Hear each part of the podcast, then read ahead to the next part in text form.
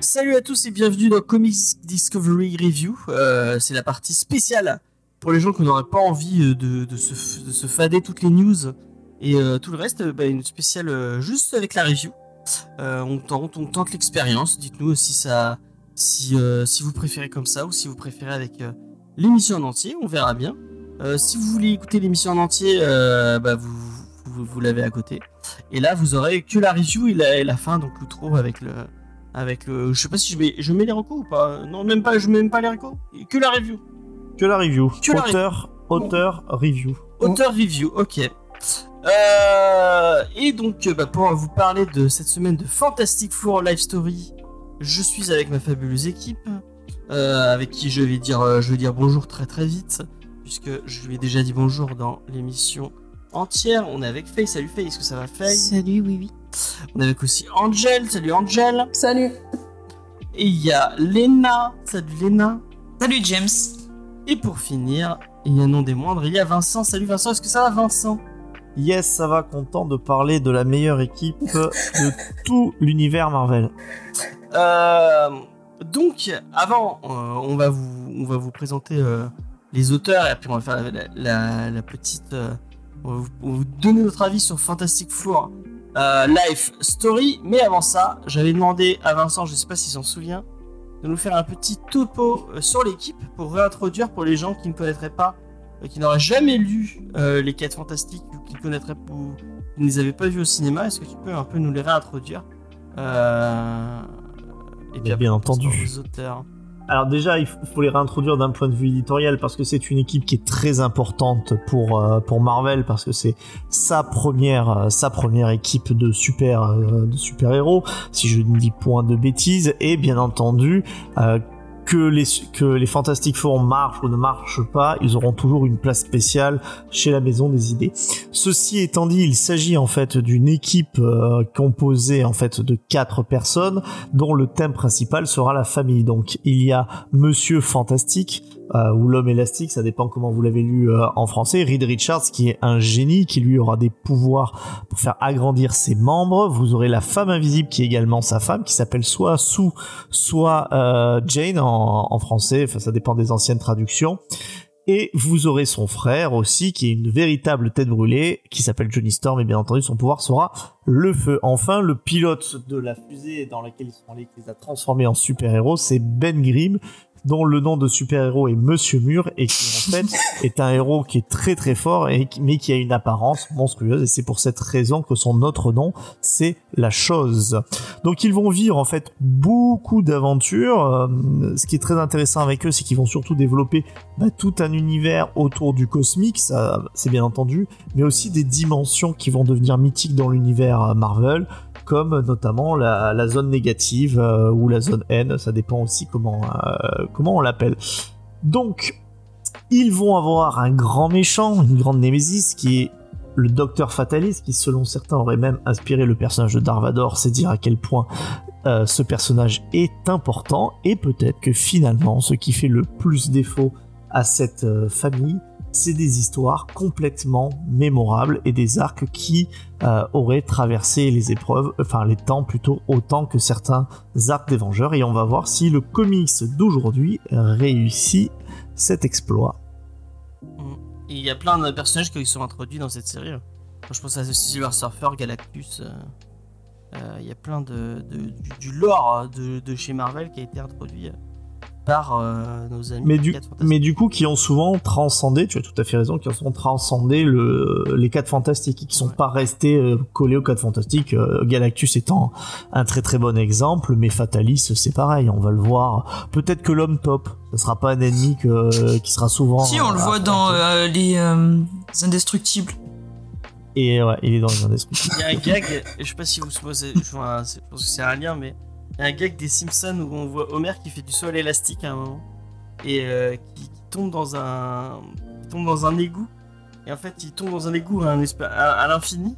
Et euh, on voit l'homme taupe, mais l'homme de, euh, de des Simpsons, donc c'est l'espèce de petit personnage avec les grosses, avec des grosses lunettes. Et donc il, est, il est habillé un peu comme l'homme taupe des 4 Fantastiques et il dit Personne ne quitte le monde de l'homme taupe. Et en fait, bah, comme il est avec un élastique, il va remonter. Et après, il va dire Ah, sauf comme ça. Et, et ce, ce gag m'a toujours fait rire. Voilà. C'était. euh, c'est rien à voir, mais euh, j'avais envie de vous le raconter. Et tu as bien fait. Euh, c'est qui qui fait C'est Lena qui dans ses faits qui fait les qui fait les auteurs. Euh, oui. Alors, euh, je précise quand même pour les auditeurs, c'est que je remplace euh, Spike. Spike. Donc, j'ai des notes à moi j'ai aussi ses notes à lui. Donc, je vais vous faire un peu la synthèse de, de, de tout ça. Alors, je dois dire qu'il avait fait un chouette boulot, mais je vais pas tout lire. Voilà. Enfin, je vais faire à ma façon. Écoutez, vous, vous m'excuserez, je m'excuse auprès de, Spike. J'essaie de faire au mieux. Euh, donc, euh, au niveau des auteurs, donc le scénariste c'est Mark Russell. Donc, euh, Mark Russell, il est né en 71 aux États-Unis. En fait, son premier parcours, son premier métier, c'était qu'il était euh, apparemment, et il avait euh, son propre fanzine qui s'appelait Penny Dreadful. Et puis en 2013, il va se faire connaître avec euh, un roman qui s'appelle God is Disappointed in You, qui est en fait une relecture euh, bah, parodique de la Bible. Et en 2007, euh, 2007 2016, excusez-moi, il fera un autre projet qui, est un peu dans le, le même style, qui s'appelle Apocrypha Nov. Ensuite, il va se diriger vers le monde du comics. Donc, il, il ira d'abord chez DC, puisqu'en 2015, il va commencer à travailler sur le comics Prez, euh, donc qui est euh, l'histoire d'un adolescent qui devient président des États-Unis. Et euh, bah, par la suite, il va continuer à travailler pour eux, avec notamment un comics sur les pierres à feu qui lui vaudra une nomination au prestigieux Eisner Award en 2018. Il va aussi travailler pour EW, notamment sur euh, Red Sonia ou Sonja, je sais pas comment on prononce ça. Chaque fois, j'arrive à le prononcer, c'est pas grave. Euh, Lone Ranger aussi pour Dynamite ou encore EW avec euh, Judge Dredd. Ensuite, qu'est-ce qu'il a fait? Il va retourner chez DC. Attendez, je vérifie tous les trucs. Je sais pas si c'est chez DC, ça, attendez. Pas grave. Bon, après, il travaille, voilà, il travaille après sur des titres comme The Exit Stage Left ou The euh, Snagglepuss Chronicle, euh, qui apparemment adapte un personnage de Hanna-Barbera. Il aura d'ailleurs un GLAD Award en 2019, donc c'est une cérémonie euh, qui récompense euh, tout, tout ce qui est LGBT, Ah oui, parlé euh, et, et tout ça.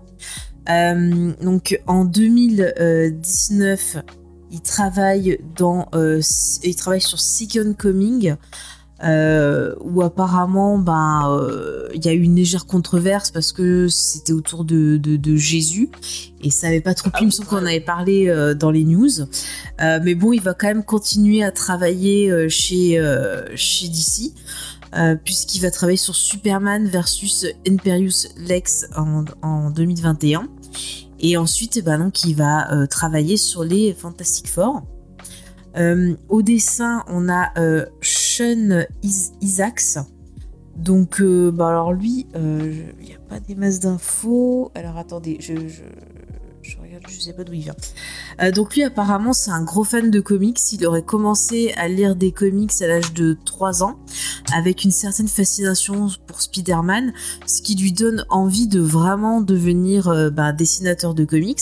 Et il a la chance d'avoir des parents qui vont beaucoup euh, l'aider et l'encourager pour réaliser son, rêve.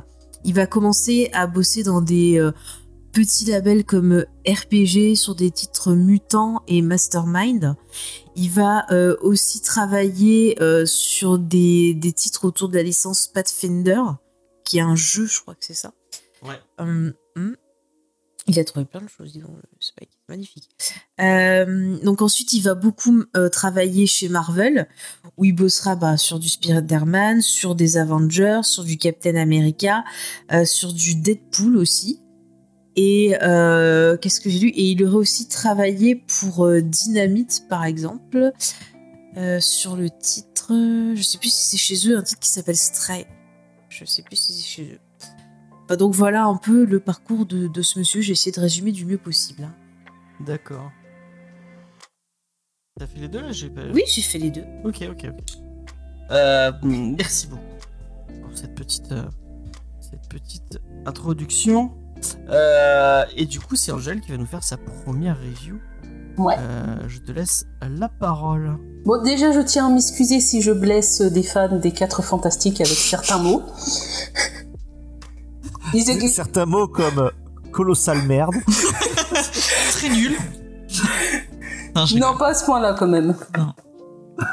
Alors, les Fantastiques Four, l'histoire d'une vie, euh, bah, reprend le même principe de base que le récit, de Zarsky sur euh, l'araignée. Donc on va suivre nos quatre héros depuis leur première apparition en 1961 jusqu'en 2018 et on va les voir vieillir en temps réel au fur et à mesure des années. Donc le récit est aussi une réinterprétation des origines des quatre fantastiques. Certaines libertés vont être prises sur certains personnages ou relations par rapport au récit de base.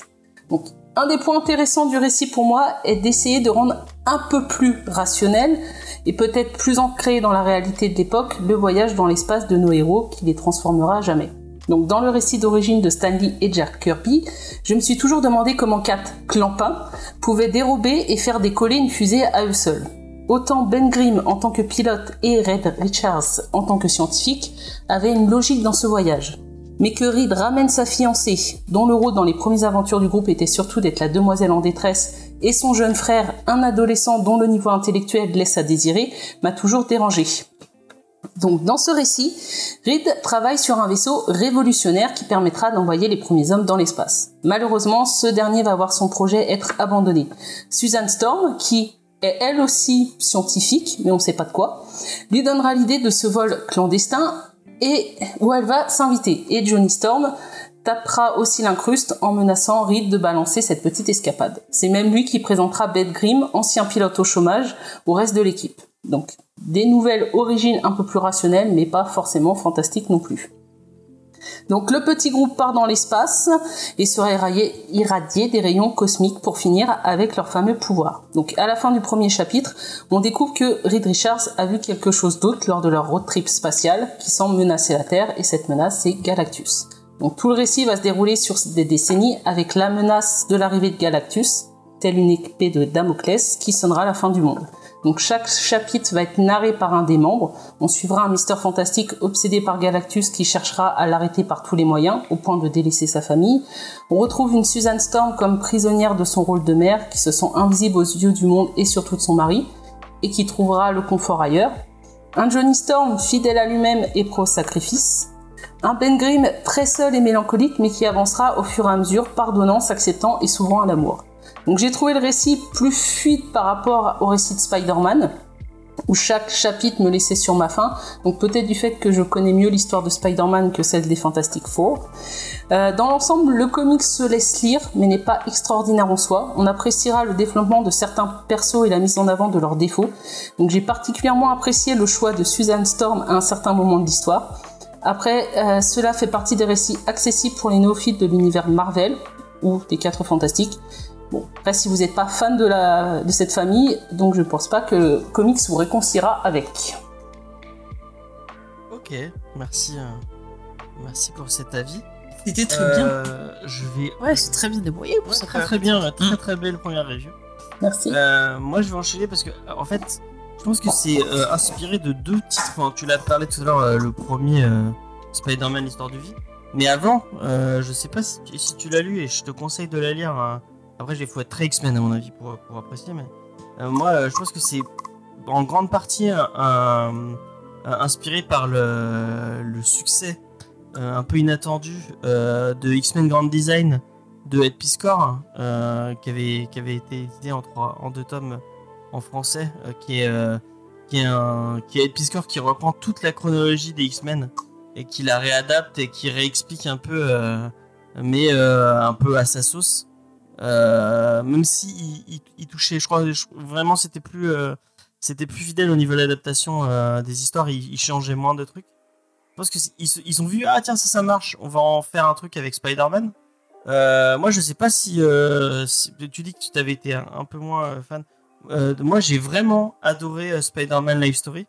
J'avais trouvé ça super cool et notamment le fait qu'ils reprennent des runs super marquants. Enfin, c'est- ce qui était intéressant, c'est de revoir euh, l'évolution qu'on connaît de Spider-Man euh, avec des trucs qui, ont existé dans l'univers de Spider-Man liés avec euh, bah, notre époque, enfin l'histoire de notre époque et euh, le fait de voir euh, vieillir euh, Peter Parker. Moi j'avais trouvé ça vraiment cool. Euh, puis euh, Mark Bagley au, dessin c'était euh, c'était assez exceptionnel. euh, vraiment je trouve qu'il faisait. euh, J'avais adoré sur Ultimate Spider-Man et euh, bah là je l'avais trouvé assez assez assez génial sur Spider-Man Life Story. Et bon, après, c'est peut-être dû au fait que je connaisse pas tant que ça, que j'ai moins de liens du coup que qu'a- qu'avec Spider-Man pour les FF. Mais les 4 Fantastiques, vraiment, ça m'est tombé des mains. Je me suis ennuyé. J'ai trouvé ça, trouvé ça chiant possible. euh, et Mais t'as compris pourquoi en fait Parce que euh, Spider-Man Life Story, il y avait, en fait, les, ils sont tellement marquants les grandes histoires que si t'as suivi, enfin même, euh, tu, tu connais en fait ces moments qui sont marquants. oui, bah oui. Et là, sur ça, en fait, il y a tellement pas de run, mais hyper marquant, à part pour les gros fans des Fantastic Four, et Angèle a raison, on, s'excuse par avance euh, si vous êtes un énorme fan, mais même pour beaucoup d'amoureux de comics, euh, c'est difficile de, de, de justement, à part l'arrivée de Galactus et le truc avec le, le Silver Surfer, c'est très très difficile pour nous de citer des histoires des, euh, des, des fantastiques, quoi Ouais, dans l'univers 616. C'est chaud. Donc automatiquement, ça peut pas avoir le même effet que ce qu'il y avait dans euh, Spider-Man l'histoire d'une vie où on disait ah c'est génial. Euh, là on va voir la saga du clone en fait comment il aurait réagi s'il avait eu un âge un peu plus avancé. Tiens là on va voir le truc de, de Straczynski avec euh, j'allais dire Morbus avec euh, euh, l'autre là qui a, pouvoirs un peu de vampire Morlun voilà. enfin c'est là aussi où il y a une énorme différence. On va encore en parler mais c'est pour ça que t'as eu ce ressentiment, je pense. Hein, Mm. Sans vouloir Ah, mais sûrement, sûrement. Il y a pas ce côté egg et euh, ce, ce- cet attrait pour les personnages quoi, qui est intéressant. Et après le côté, il y a un... moi c'est peut-être une, une- l'analogie que je fais, mais peut-être que je me gourre complètement et dites-le moi. hein. Mais il y a un petit côté euh, un peu, euh, comment dire, le film de, le film de, de DiCaprio sur le déni de, euh, de la météorite. Enfin, et le côté un peu euh, même. euh, Donc, Oui, Ah, Don't oui, Look Up. ouais. Ouais, donc il y a un côté don't look up et même un côté peut-être euh, euh, euh, réchauffement climatique avec euh, avec euh, ce avec ce Red Richards qui, qui voit arriver la menace de Galactus et tout le monde se fout de sa gueule en disant c'est bon euh, il nous casse les couilles avec ton extraterrestre euh, géant là il- James. Carton vert. on n'est pas on n'est pas chez deux heures de perdu il n'y a pas de pyramide et de Le petit volcan. Non, Ouais, voilà. Euh, mais euh, j'ai trouvé ça super facile et j'ai pas trouvé ça vraiment euh, super pertinent. Bon, j'avais pas le lien avec les 4 Fantastiques et bah, c'est pas en lisant les Fantastic Four la Story que j'en aurais une. Alors que, tu vois, chez, chez Ed Piscor, il y a même des, des moments des X-Men que j'avais pas lus que j'ai trouvé intéressantes parce que euh, re-raconté et revu sur une, espèce de globalité, c'était intéressant de voir l'évolution.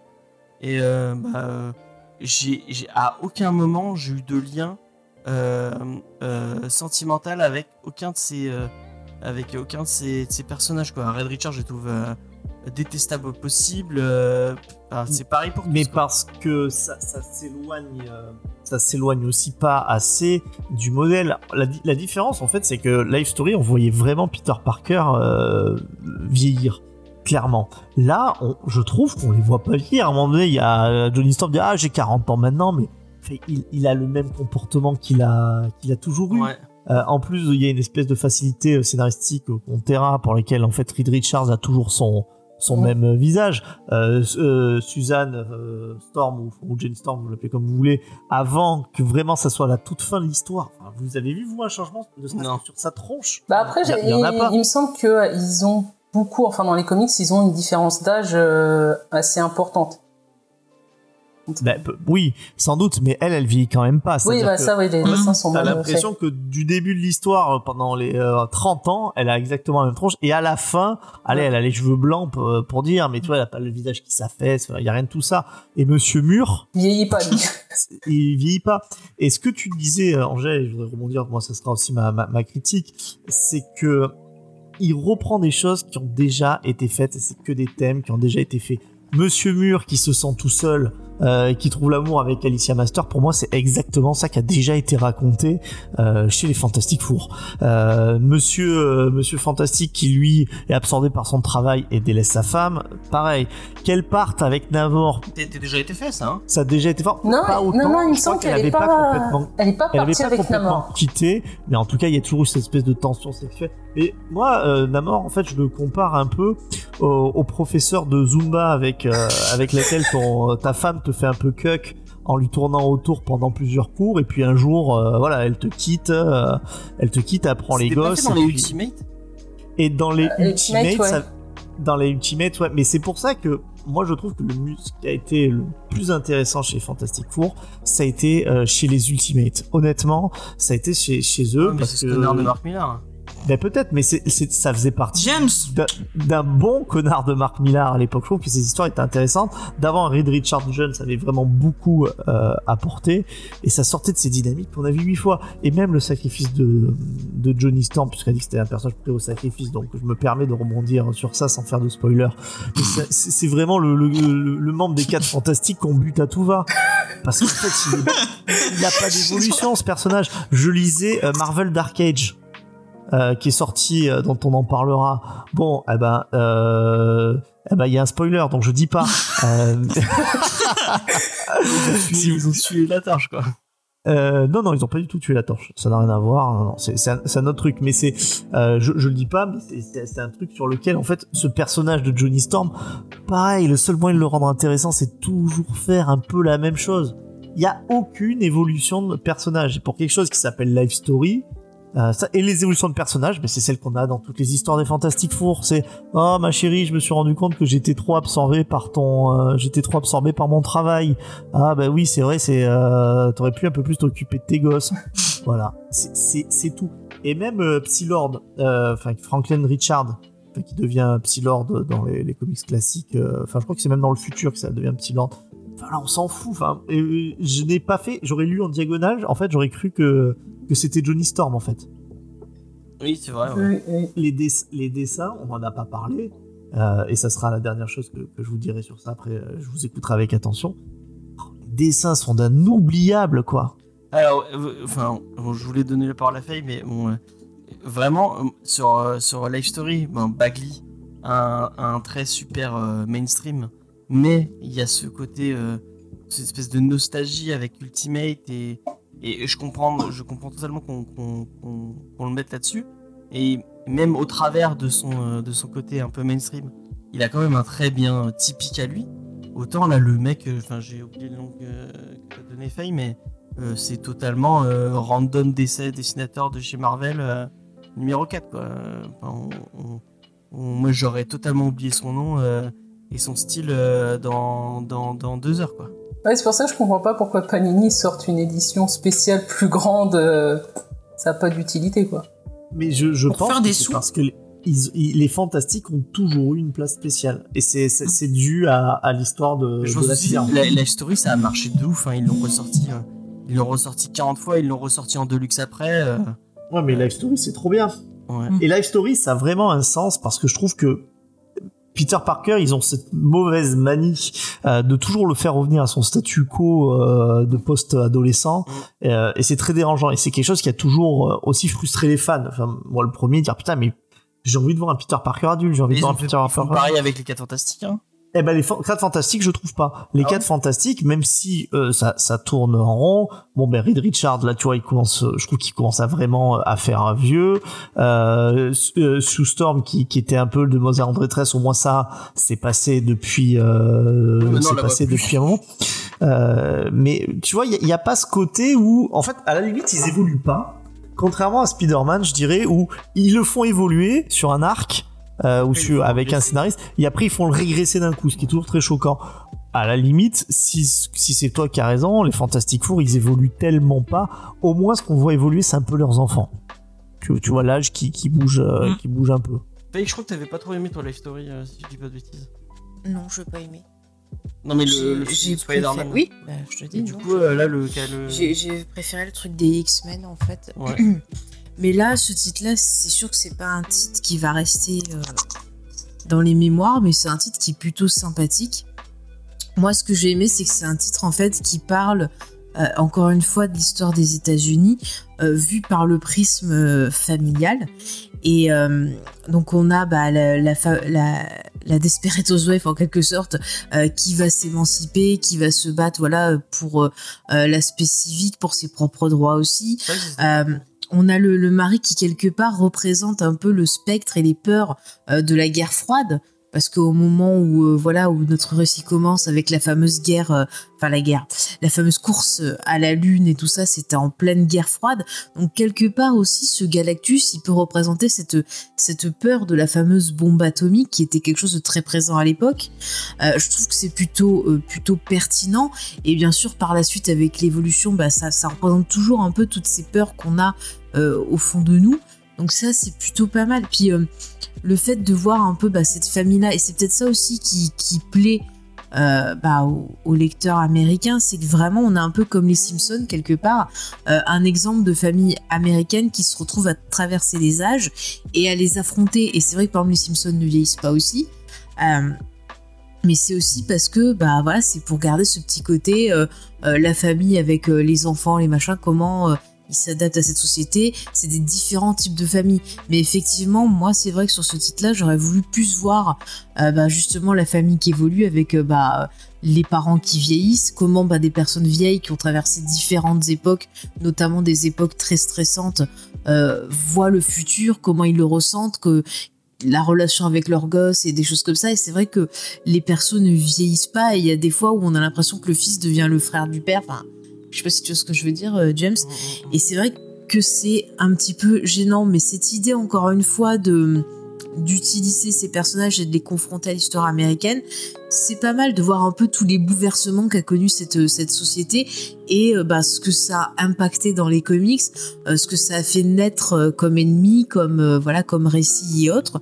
Donc je trouvais ça pas mal. Après, je trouve que pour des gens euh, qui ne connaissent pas les quêtes fantastiques, c'est plutôt une bonne porte d'entrée parce qu'on a quand même pas mal de choses résumées dans les thématiques. Alors après, j'ai pas lu tout ce qui est sorti, j'ai lu quelques titres hein, qu'on avait fait dans l'émission, puis des titres un peu euh, plus rétro par-ci par-là. J'avais même lu les premiers à l'époque pour vraiment me, me familiariser. Ouais, de Kirby et de Lee. Ouais, et c'est vrai que tu retrouves certaines thématiques comme le fait bah, de ce couple qui arrive pas à communiquer, qui arrive pas à s'entendre, euh, le fait que le, le, le mari il est vraiment euh, auto-centré sur bah, la science, sur ses peurs. On peut faire une comparaison tu sais, avec Tony Stark et ses, ces fameux euh, PTSD qui le conduisent à faire des, des conneries.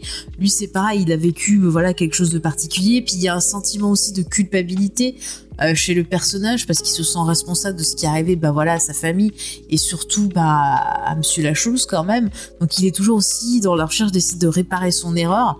C'est un peu ce côté savant fou et c'est une figure quand on regarde des, des titres comme par exemple tiens Frankenstein, on a un peu le savant fou là qui qui crée la vie, ça part en sucette. C'est une figure récurrente, mais effectivement, c'est un personnage qui est très antipathique. Moi, c'est celui que j'aime le, le moins dans cette famille-là. Euh, tu vois, c'est un peu comme Cyclope. sais, Pour moi, c'est pareil. Donc, euh, c'est un petit peu dommage. Mais après, j'aime bien euh, Susan Storm, euh, j'aime bien la, chose et tout ça. Il y a des choses assez sympathiques. Et je trouve que, voilà, quelqu'un qui a envie un peu de voir un peu l'essence de, de, cette famille, c'est quand même, je trouve, quelque chose. voilà, si c'est pas par quoi commencer, je pense que c'est ce qu'il y a de plus simple et de moins kitsch parce que j'étais tombée dans mes recherches sur des titres qui étaient vraiment très très kitsch, très ridicules et ça passait pas du tout. C'est vrai que l'essai, je sais pas si Léna va peut-être me dire ce en a pensé. L'essai de- d'essayer d'émanciper euh, sous Storm et le faire, euh, la faire devenir une espèce d'héroïne un peu du féminisme et, même au travers de ce qui enfin il y a un, sans vous spoiler, il y a un événement à un moment où elle, où elle prend, euh, elle prend une, une autre, euh, une autre figure, une autre, un autre statu quo. Euh, ça, pour- ça aurait pu être intéressant, Mm. mais je trouve que c'est pas. Oui, ça va pas, ça va pas jusqu'au bout, ça reste très sage, Ouais. mais euh, voilà, c'est quand même intéressant toutes ces thématiques. Que. Oui. ben, je, enfin, Ça, j'ai pas compris. C'était un peu sur un, un cheveu sur la soupe pour moi. Ouais, ça. je- je- ils auraient pu l'expliciter un peu plus Mm. et essayer. de- Enfin, c'est intéressant, ça aurait pu être. euh, Ouais, ouais. Ça aurait pu être intéressant et au final, c'est à peine. euh, Non, c'est vraiment condensé un best-of, mais c'est- je trouve que c'est plus la société Après, ils américaine. pouvaient pas tout mettre non plus, hein, parce qu'avec Mm. tous les tous ceux qui interviennent et tout, ça. Enfin, tu peux pas développer toutes les sous-intrigues aussi, tu vois. Qu'est-ce que t'en as pensé, toi, euh, Léna? Bah, en fait, j'étais pas du tout emballée. J'avoue, pour lire ce truc, ça m'inspirait pas. La couverture me faisait pas envie. Et je me suis dit, ça va pas le faire. Et en fait, moi, j'ai vraiment jamais lu de, comics sur les 4 fantastiques. Je connais parce que j'ai regardé les films, mais euh, j'ai jamais lu un seul comics dessus. Donc, euh, moi, franchement, c'est quelque chose qui m'a beaucoup plu. Euh, parce que euh, j'ai vraiment aimé qu'on reparte du début, qu'on qu'on réexploite un peu euh, l'origine de ces personnages, qu'on montre comment ils ont obtenu leur, leur pouvoir, même si on le sait, et de voir d'avoir tout ce récit où ils évoluent. Euh, j'ai trouvé ça super intéressant parce que moi je les connais pas spécialement ces histoires et du coup je les ai découvertes. Euh, j'ai trouvé ça, euh, c'était bien raconté, c'était pas lourd. Il y avait, j'ai aimé avoir l'intervention d'autres personnages de l'univers Marvel que je connais et qui du coup me me ramenaient à des choses que ben, justement que je connais. Et j'ai trouvé ça, franchement moi j'ai pas j'ai pas trouvé ça long. J'ai lu ça vraiment du début à la fin. Euh, j'ai euh, j'ai vraiment j'ai trouvé ça cool. En fait, c'est le principe et du coup, ça m'a vachement donné envie ce que vous avez dit de lire celui sur Spider-Man, mais le principe justement de de prendre une une histoire et de suivre toute l'évolution, euh, j'ai trouvé que c'était une bonne idée. Et du coup, les développements des personnages, ben, je les connaissais pas spécialement, donc ce que vous dites que ça a été vu mille fois, moi je l'ai pas eu, et du coup je trouvais ça intéressant de de et le fait d'avoir à chaque chapitre le point de vue d'un autre personnage, ça j'ai trouvé que c'était cool aussi de de voir l'histoire racontée euh, par euh, par chacun des, de ces quatre héros et même euh, leur fils à un moment donné. Alors, il y a le seul petit bémol que j'ai eu, c'est sur la fin que j'ai trouvé un peu rushé. Il nous parle de Galactus pendant tout le truc, et j'ai trouvé que c'était pas assez développé sur la fin tout ce qui se passe, sans spoiler. J'ai trouvé que ça allait un peu vite, donc voilà, ça m'a un peu laissé sur ma faim. Mais euh, sinon, euh, sinon vraiment, vraiment une, une lecture ag- agréable. Les dessins, ils ont rien de transcendant. Euh, c'est vrai que bon, ils auraient pu faire un peu un effort pour euh, différencier ben, euh, le frère, le fils, le petit-fils. Mais euh, mais sinon, bon, ils ont ils ont rien, mais ils sont pas moches. Donc ils sont ils accompagnent le récit et et voilà. Moi et tout ce qui tout ce dont Faye parle, tout le contexte américain qu'on a autour, ça apporte aussi un plus à l'histoire. Et du coup, bah moi, j'ai passé un bon moment et c'est quelque chose que je vais conseiller à justement tous les gens qui sont comme moi, qui ont jamais lu des quêtes fantastiques et qui euh, même sont pas spécialement emballés, mais sont un peu curieux de cette équipe. Je pense que ça peut être un très bon récit pour commencer, quoi. On aura de- des avis différents hein, sur. euh, Bah, du coup, on va ça. se poser la question un peu rituelle de l'émission. Euh, et encore une fois, je le fais avec ma souris. Alors que j'ai enlevé. Euh... Enfin, bref, je l'ai éteinte. Alors, la question rituelle, c'est est-ce que euh, Fantastic Four est un coup de cœur euh, ou pas? Euh, C'est comme Marvels. Non, c'est pas trop comme Marvels. Parce que dans Marvels, il n'y a pas Marvel, de c'est changement. Marvel, c'est global. Ouais, c'est global. Euh, c'est global, c'est le point de vue d'un Kida, mais sur les sur sur les arcs, euh, il les change pas dans Marvels. Alors, mais Ouais, alors que là, c'est alors que là, c'est en tout cas, c'est le c'est l'ambition. Mais vraiment, euh, par rapport à ce que dit Lena, c'est l'ambition de de change. Enfin, le problème, c'est que l'ambition de changement, euh, elle y est pas quoi. hein. On est vraiment sur, euh, allez, des, des, des mini touches, des touchounettes. Ouais, ça relate juste ce qui a déjà été fait, quoi. Oui, bah t'as Fatalis qui va pas le devenir comme ça, mais tu vois, enfin, c'est- Mhm. c'est vraiment des trucs qui, Oui. qui sont qui sont Des changements oubliables qui ont pas d'impact sur l'univers, quoi. Et je, je trouve à la limite que l'équipe de maintenant là des, des Fantastic Four euh, est limite plus avec ce qu'avait fait là, à l'époque de Secret Wars là Hickman, enfin elle est plus euh, plus intéressante. Enfin ce, ce Monsieur Fantastique a plus de corps que que celui-ci quoi. Enfin bref, je te laisse poser ta question, James. Bah vas-y, c'est toi qui vas répondre en premier. Euh, Est-ce que tu mets un coup de cœur sur euh, Fantastic Four Life Story de Mark Russell? Eh ben je lui mets euh, un Shinkle qui se cache derrière un buisson. D'accord. ce, qui, ce qui veut dire que c'est vraiment pas bien. Faye, qu'est-ce que t'as pensé de. Est-ce enfin, est-ce que tu mets un, un coup de cœur?